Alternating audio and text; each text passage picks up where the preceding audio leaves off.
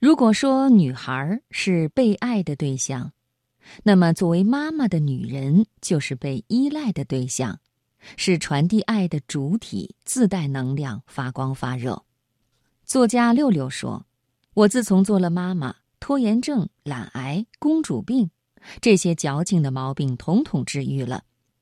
而正是自己的妈妈，给自己一点点的注入了精神营养。”成为自己身体里的血液和细胞，从此性格里多了坚强和隐忍的因子。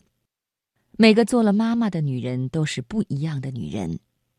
今天晚上接下来的时间里，我们就一起分享六六的文章《妈妈的人生哲理》。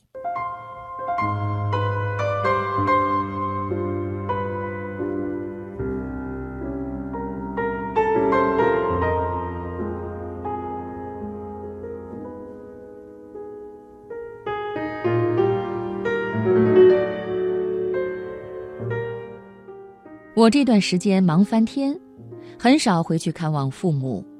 当然，有一部分原因是故意不去看他们，因为怕被他们询问或者关怀。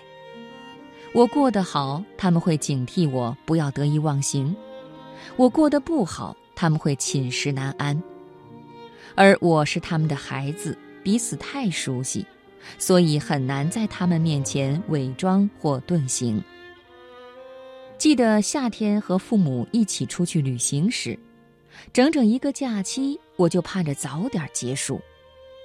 三十多天的朝夕相处太难熬了，我老是和我妈发生言语冲突，觉得她的存在就是为了给我添堵，而她觉得我肯定是她上辈子的克星。另外，她总把担忧说在前头，扰乱我原本很宁静的心情。如果旅途有一些不顺，他就会反复埋怨我的失误，让我更加气急败坏。在行程最后几天，我开始拒绝跟他说话，老想改签机票提前回去。同学或朋友都数落我，说你爹妈都那么大年纪了，你还跟他们怄气。我于是像怨妇一样跟他们叨叨，说。我所有的负能量都来自我妈，只要哪天我想找不自在了，回去看她一趟，肯定就能实现愿望。我曾有两个月没回去看望父母，终于抽空回去了。我妈自始至终都虎着脸，却给我端吃的、端喝的，不时摸摸我茶杯，看水凉了就换杯热的，但她还是忍不住唠叨。说不要喝凉水，要早睡。最近感冒的人多，不要去热闹的地方挤。看见我的围脖很有特色，随口就说：“我给你再织一条备用吧。”没几天，我就收到他织的围脖，戴上之后忍不住大笑。街上买的戴上去看着就贤淑，他织的戴上看着就像毛毛熊。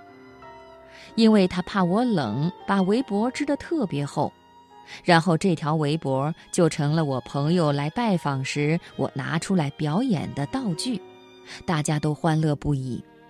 等过几天我妈来我家，我把围脖带给她看，她自己都不好意思地笑了。昨天在北京，我突然想起过两天就要去新加坡了。走之前的工作被安排得满满的，竟然没留出时间去看他。而等我回来，新年都过完了，我立刻给他打电话。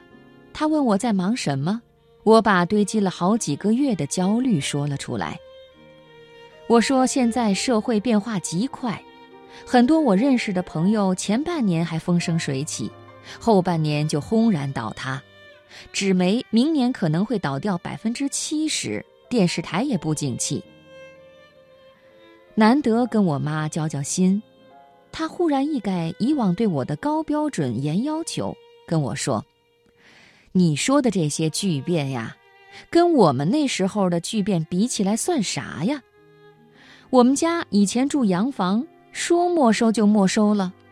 我小时候得了肺炎，外婆用六条小金鱼给我瞧病。”这福气够人家活好几辈子了，你外婆从小就是大小姐，后来还不是得自己学种菜、缝纫，却过得好好的。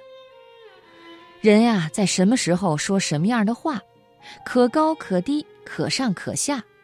人无千日好，花无百日红。你好歹还盛开过，比那些没打过花骨朵就凋谢的人强多了。睡觉吧。哎。我果真就踏实的睡去了。梦里，妈妈回到年轻的时候，而我还是个小娃娃，拉着她下担子、跳棋，那些是我们以前常玩的游戏。